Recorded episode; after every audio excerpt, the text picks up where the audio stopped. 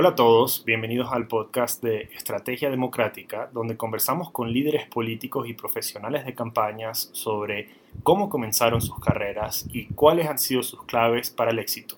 Soy Martín Molina, consultor de campañas, sociólogo de Harvard y fundador de Estrategia Democrática.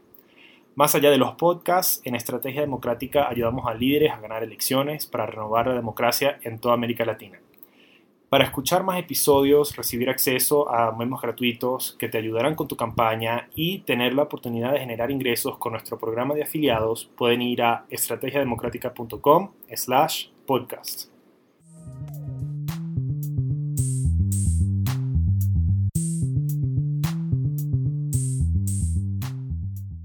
La invitada de hoy es diputada local en el estado de Chihuahua, en México, Originaria de Ciudad Juárez, una de las más grandes ciudades con manufactura y comercio internacional en su país y uno de los puertos de cruce más grandes con Estados Unidos, nuestra invitada está presenciando de primera mano la crisis migratoria en la frontera.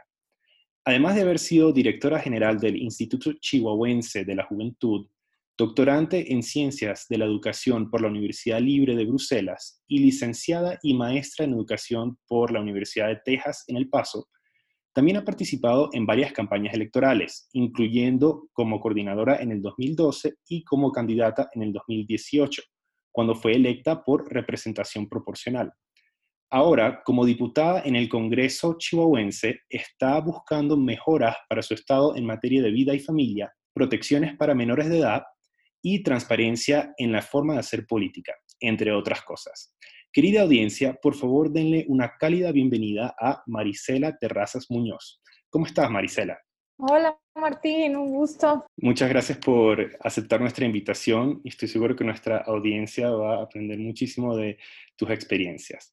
Em, comencemos al principio. Cuéntanos un poco de cómo entraste a la política, cuándo supiste que querías ser candidata y cuándo supiste que ser candidata y tener una campaña estaría a tu alcance, que sería algo factible.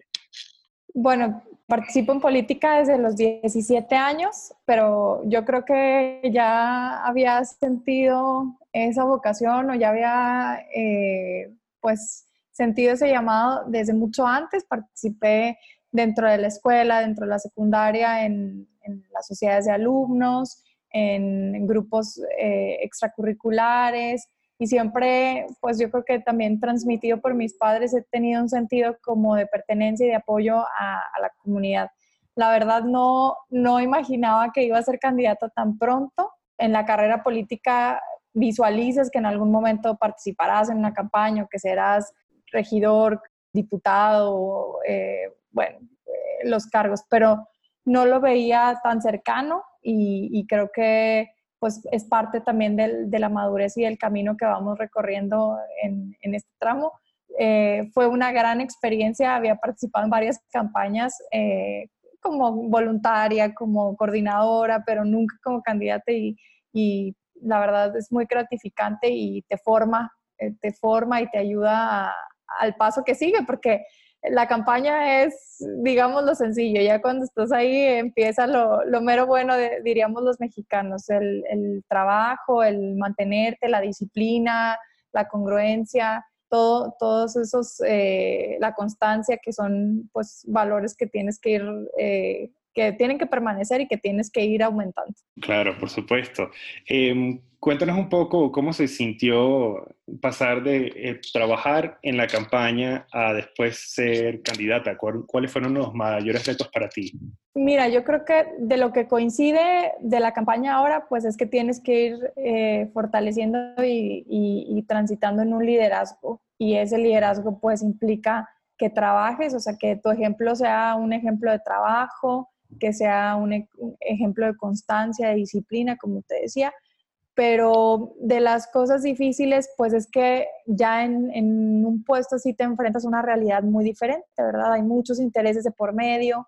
El, mismo cargo como tal, pues tiene muchas tentaciones que en la campaña eh, pues no visualistas y que también conforme vas adentrándote en, en, las tareas de legislador, en mi caso, pues tienes que ir aprendiendo la parte jurídica y también tienes que ir aprendiendo todo lo que es la, parte de gestión y, y, sobre todo ir haciendo que tu equipo sea un equipo que realmente esté apostado para los proyectos, para todo lo que realizamos y que tenga esa vocación de servicio. Al final de cuentas, tenemos que reflexionar y tenemos que estar muy conscientes que el trabajo que hacemos es un servicio, es un servicio público, por eso realmente somos esos servidores públicos. Entonces, cuando empezamos a, pensar en otros intereses o, salirnos de, ese camino, yo creo que perdemos completamente el sentido del servicio público y nos empezamos a enfocar en cosas que han dañado mucho la imagen de la política.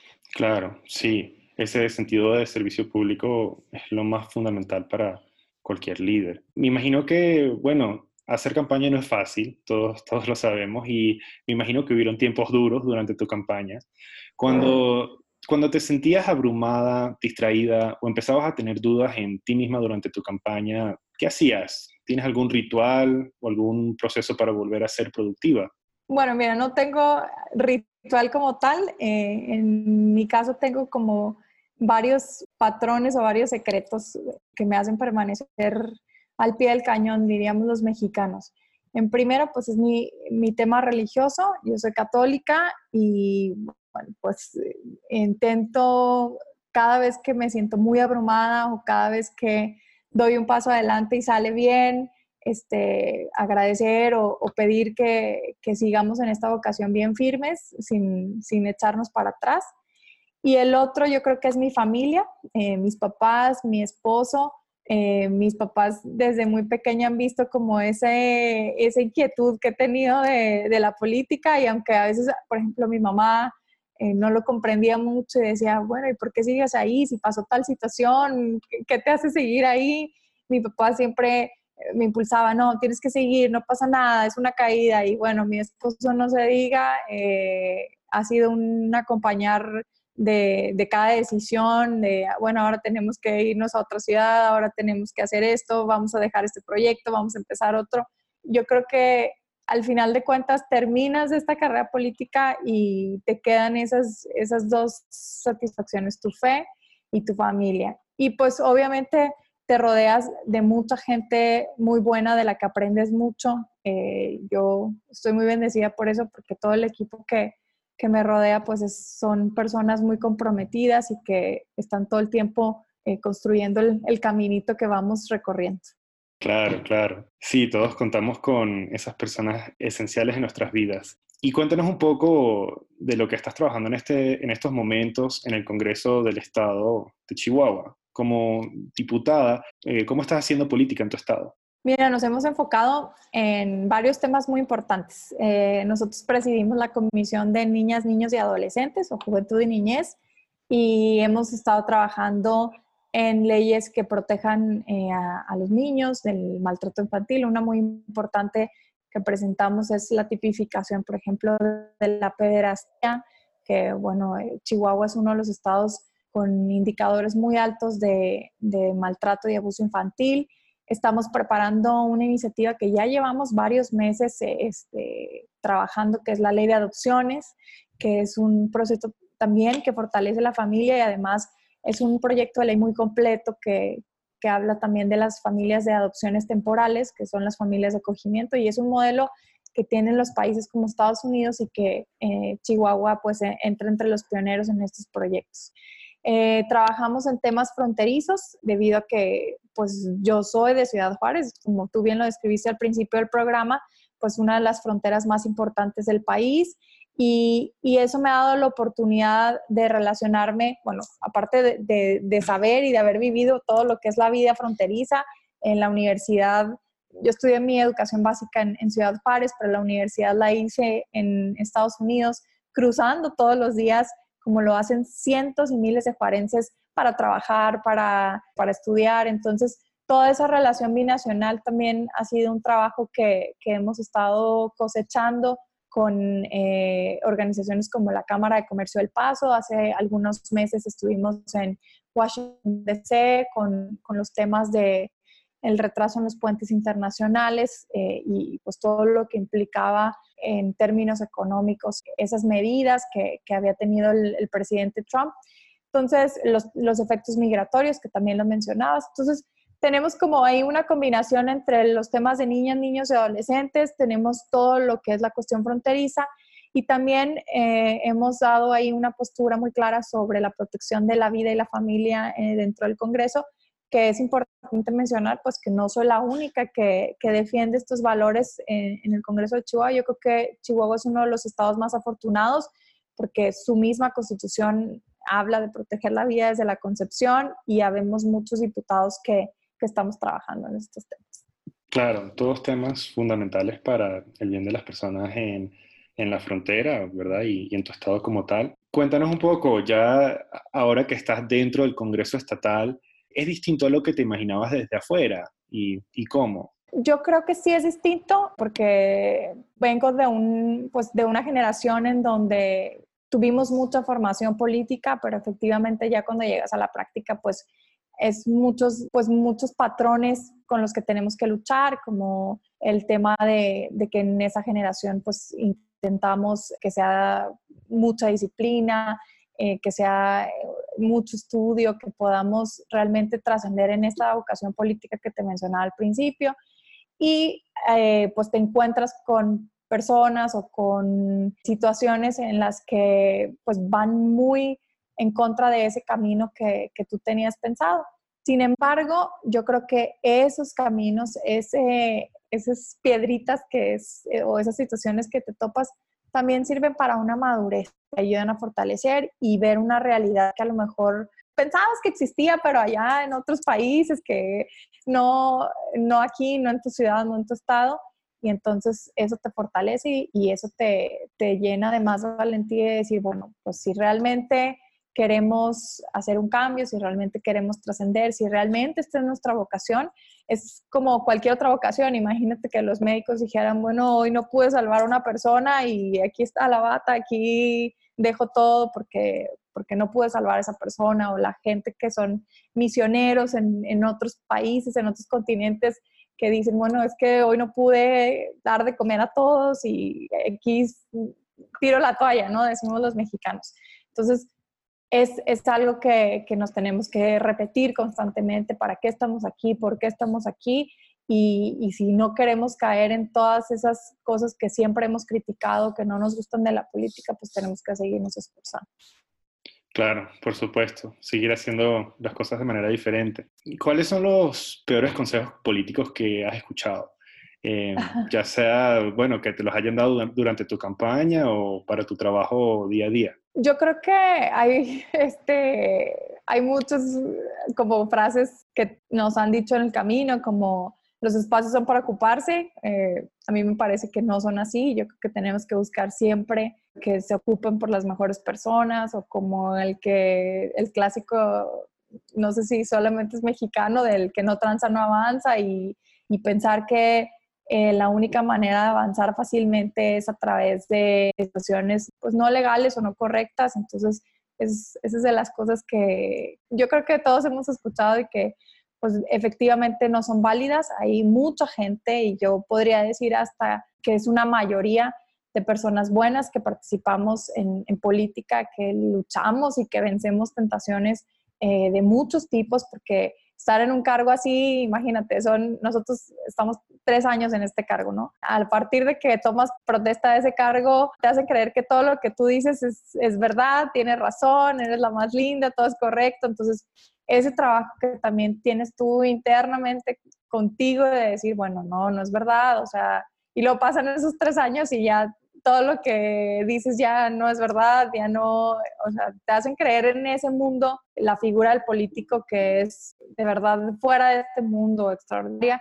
Y, y, otra vez es volvernos a ubicar. ¿Quiénes somos? ¿A qué venimos? Somos servidores públicos, nos dedicamos a esto, el servicio y la vocación debe ir enfocada. Entonces, los peores consejos es pensar que los políticos son extraterrestres o seres de otro planeta y que se convierten en todos poderosos, para nada. Somos uno más de los ciudadanos, pero que nos representa y que como representantes o como líderes, pues todo el trabajo y todo el esfuerzo debe ser excelso, ¿no? Claro, por supuesto. Y la honestidad y la sensatez es fundamental para eso. Eh, Sabes que creo que es la primera vez que escucho ese dicho de que el que no tranza no avanza, pero estoy seguro que en muchos países tienen dichos parecidos, lamentablemente. Viendo el otro lado de, de la moneda ahora, ¿cuál es el mejor consejo político que alguna vez te han dado y que sigues todos los días? Uy, mira, ha habido varios consejos y ha habido varias personas que, que me los han dado. Yo podría definirlo en una sola palabra. Yo creo que la gente que me ha dado buenos consejos y que me ha alimentado en este camino me ha hablado sobre la congruencia. Es un valor bien difícil, es bien difícil de seguir porque pues tienes que vencer muchas barreras, pero es el, el, mantener tu congruencia y yo creo que mi papá desde niña me lo decía desde otras fábulas e historias, me lo hacía ver que es seguir un camino de rectitud y cuando la gente ve que sigues ese camino y que no vas para un lado y para otro y que tambaleas eh, o que al menos lo intentas, porque te digo, es bien complicado ser congruente al, al 100%, pero cuando ven que realmente lo intentas y que eres un, una persona pues que se mantienen en esa línea, incluso hasta estas tentaciones se van alejando. Yo me doy cuenta que cuando saben que tú no, no vas a ser aquel político que va a aceptar una situación errónea o que saben que no vas a contribuir a, un acto indebido, muchas veces ya ni, ni, se te acerca, ¿no? O sea, ya ni, ni propician esas situaciones. Entonces, yo creo que el mejor consejo que me han dado es jamás perder esa congruencia y, lograr que cada vez se incremente más. Claro, sí. Hay muchos políticos que solo dicen lo que es más conveniente y terminan contradiciéndose y, pierden esa congruencia. Cuéntame un poco, ¿cuál es el libro que más ha formado tu modo de operar en la vida y en la política? O sea, ¿qué libro le recomendarías a alguien que quiere dedicarse a la política? Fíjate que hay uno, y justo ahorita eh, no podía recordar el, el, título y me puse a, a, buscarlo porque lo leí hace poco, pero no, no recordaba el nombre. Es un librito de 100 páginas y es una compilación de eh, varias cartas entre Manuel Gómez Morín, eh, Efraín González Morfín, también están dentro de, del libro. Tiene, hablan sobre cómo construyeron todo el, tema desde 1915 hasta 1960, cómo, cómo soñaban con la democracia de México, cómo desde lo que ellos escribían, porque invitaban, se invitaban unos a otros a leer los ensayos que, o las reflexiones que, que Manuel Gómez Morín hacía, que otros pues, grandes mexicanos de aquella época trabajaban, unos estaban en España eh, haciendo estudios, eh, otros estaban en Estados Unidos. Y me encanta porque para aquella época, pues ellos tenían entre 30, 35 años y hablaban de la democracia del país democrático que, soñaban en aquel tiempo y de la importancia de los jóvenes en, esa participación. Ese libro me lo, me lo regaló mi esposo, se llama 1915 y he citado durante ese, durante ese tiempo varias de los párrafos de cómo concebían a los jóvenes como una generación transformadora de su país, como ellos a través de, de lo que escribían, de lo que pensaban, de su formación, eh, de las acciones, porque después vienen ellos como liderazgos de las universidades, vienen como liderazgos en, en los periódicos, cómo hacen alianzas eh, para, pues, para hacer oposición al mal gobierno de, de aquel tiempo. Entonces, me inspiró mucho.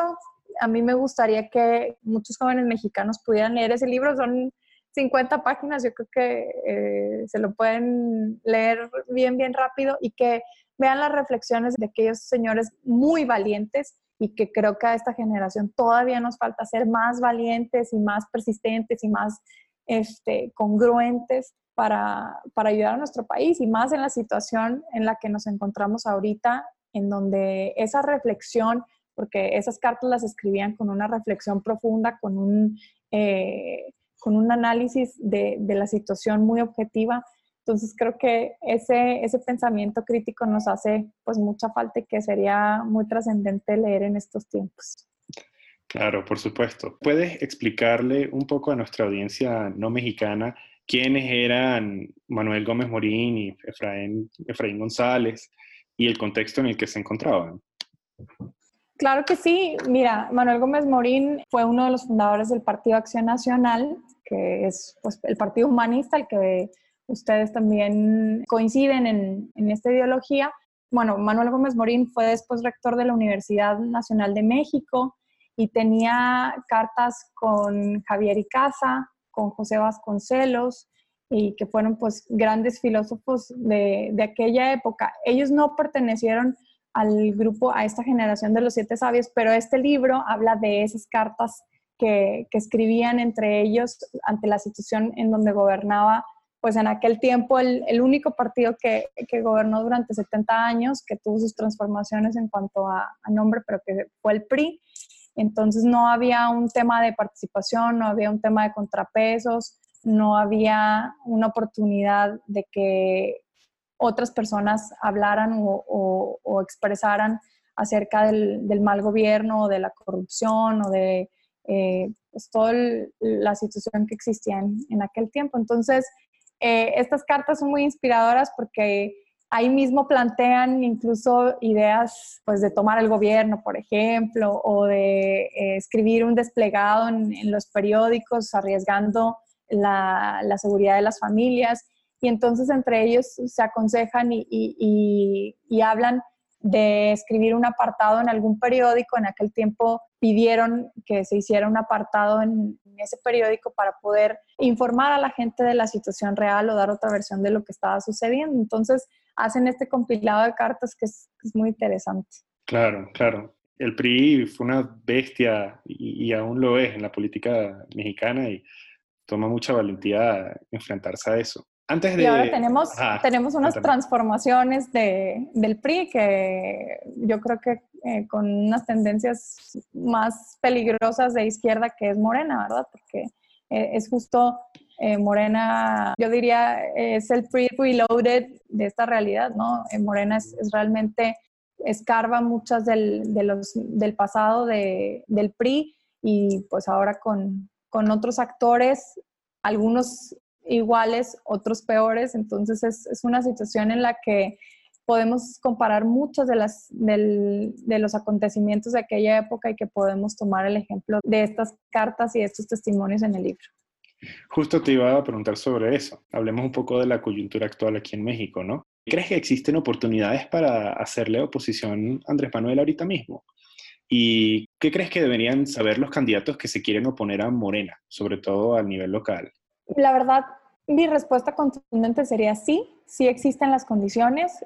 Han sido demasiados pues, los errores o los fracasos que ha tenido el actual partido en el gobierno. Y si te fijas justo en estos momentos, todo el tema de la división que están teniendo, eh, ahorita está por definirse la mesa directiva en el Senado, la mesa directiva en el Congreso Federal, que son en donde ellos tienen la mayoría eh, como partido y traen una división, están también en su proceso, están comenzar el proceso de su dirigencia nacional y también es una controversia impresionante. Aquí, en, aquí mismo en el estado de Chihuahua, eh, el liderazgo o la representación del presidente, que es el superdelegado, le llaman aquí en, en México, el superdelegado de Chihuahua también ha tenido muchas fracturas con sus, con sus compañeros de partido, no han podido dar el ancho en, en, las cuestiones gubernamentales, han tenido pues muchas, como lo decía al principio, muchos fracasos, muchas renuncias muy importantes dentro de su gabinete y eso súmale la misma no cohesión de, por parte de, de su mismo partido, ¿no? de sus compañeros de partido. Entonces, todo eso son, digamos, como sus debilidades y nosotros como oposición, pues creo que eh, vamos fortaleciéndonos, creo que hemos tomado esa, esa angustia o esa inquietud de, del rumbo que ha tomado el país como una motivación muy importante para eh, establecer bien nuestros objetivos, para formarnos, para estar muy pendientes, eh, para generar alianzas. Estamos generando alianzas con la sociedad civil que al principio estuvo con, el, con Morena y ahora también se dan cuenta que, pues, que no, no ha funcionado el, la colaboración con ellos, entonces con grupos empresariales, con eh, la academia, porque la academia también ha sido muy afectada a las universidades en, en la cuestión de los presupuestos, bueno, el sector salud, no se diga, entonces hemos aprendido que en, en, este caminar el que fracasa y sobre todo cuando se trata de la gobernanza de un país, pues pierde todo y nosotros tenemos que eh, construir desde la confianza de la gente por posibles errores que hayamos cometido como partido y que no podemos darnos el lujo de volver a, a cometer. Entonces sí creo que hay una oportunidad, sobre todo para el PAN, porque creo que es la posición eh, más fuerte y más viable a nivel nacional. Creo que sí hay eh, esa oportunidad de, construir y de, generar un proyecto para el 2021, para el 2024 y seguir eh, escuchando a, la ciudadanía, a los grupos importantes, como te decía, los empresariales, los académicos, la sociedad civil, que, que son parte importante de, de esta construcción. Claro, por supuesto. El apoyo de las masas es fundamental para crear esa nueva visión de país que los ayudará a, competir con Andrés Manuel y con Morena. Cuéntame un poco de la situación allá en la frontera. ¿Cómo ves las cosas? ¿Tú crees que las políticas migratorias de Donald Trump han afectado a la gente allá en Chihuahua? ¿Y, y cómo? Sí, definitivamente ha bajado un poco ese tema, pero sí vivimos unos meses muy complicados en dos vertientes. En la vertiente social, pues es la llegada de muchos este, migrantes de Sudamérica, de Centroamérica, que pues obviamente al estar cerrada la frontera, todo el tema de los asilos en Estados Unidos, pues tuvimos la permanencia de, estos migrantes y pues vienen con sus familias, eh, son temas que, humanitarios que pues no podemos dejar de atender.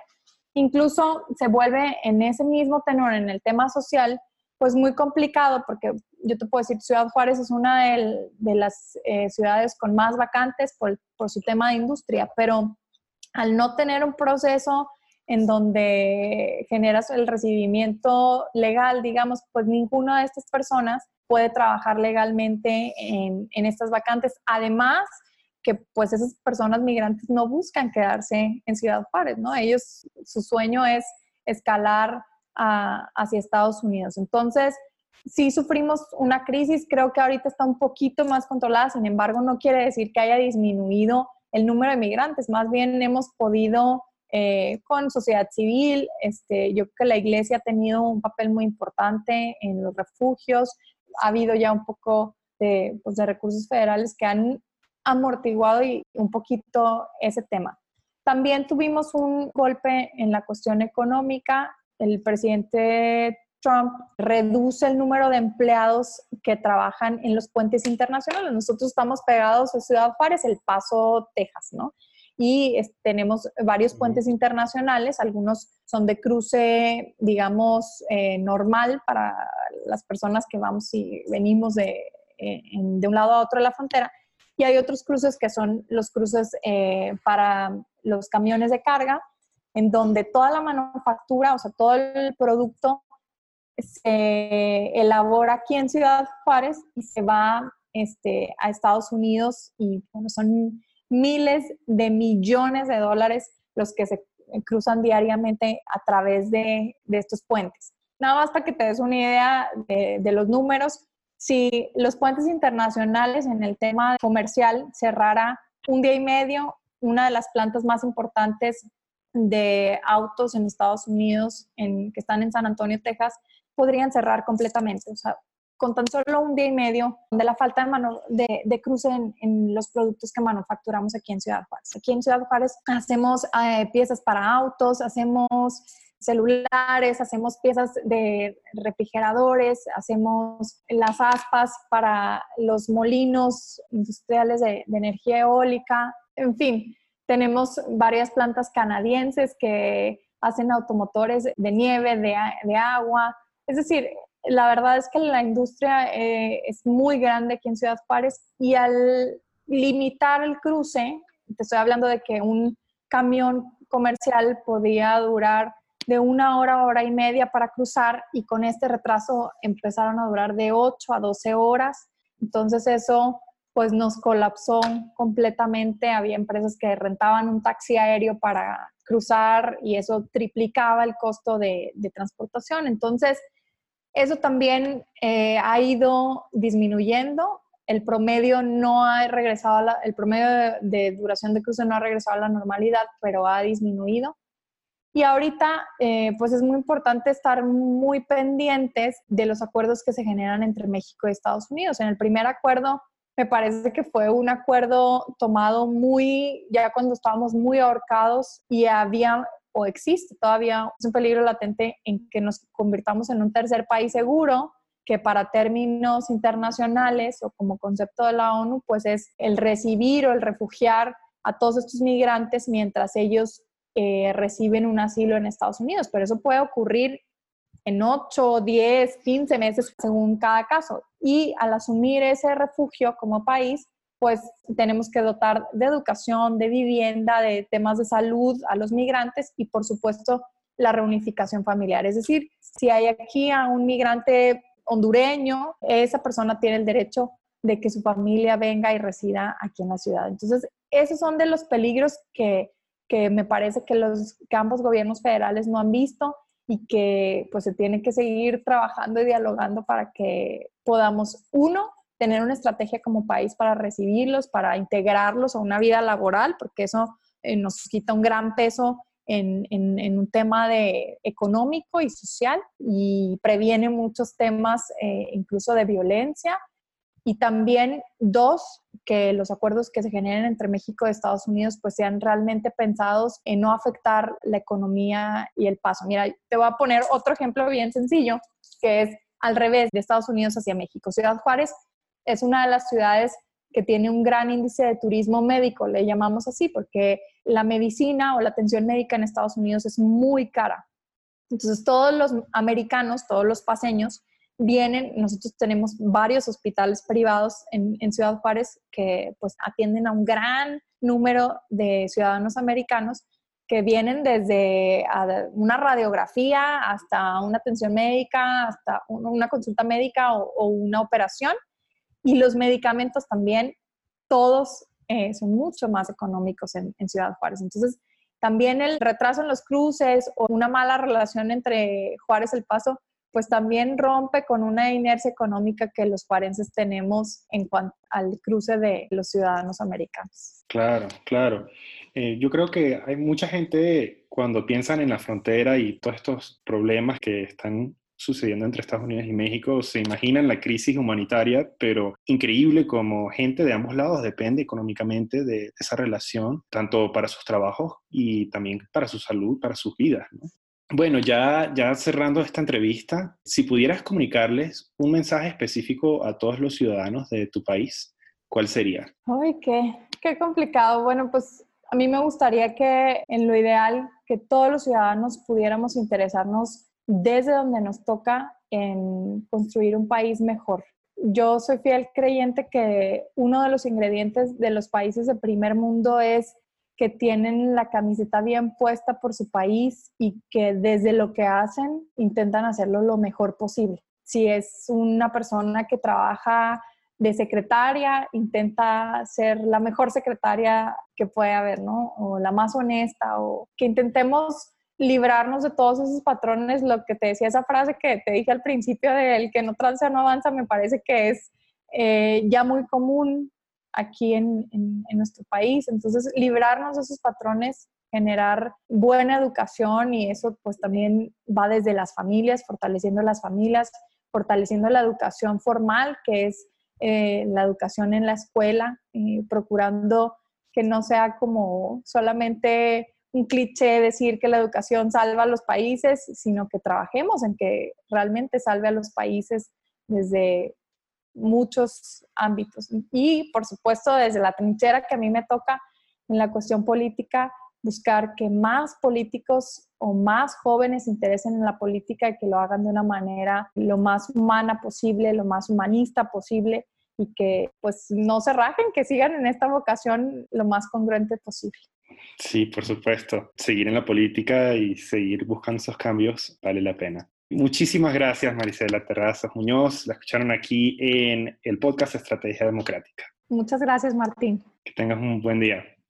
Gracias a ti, tú también.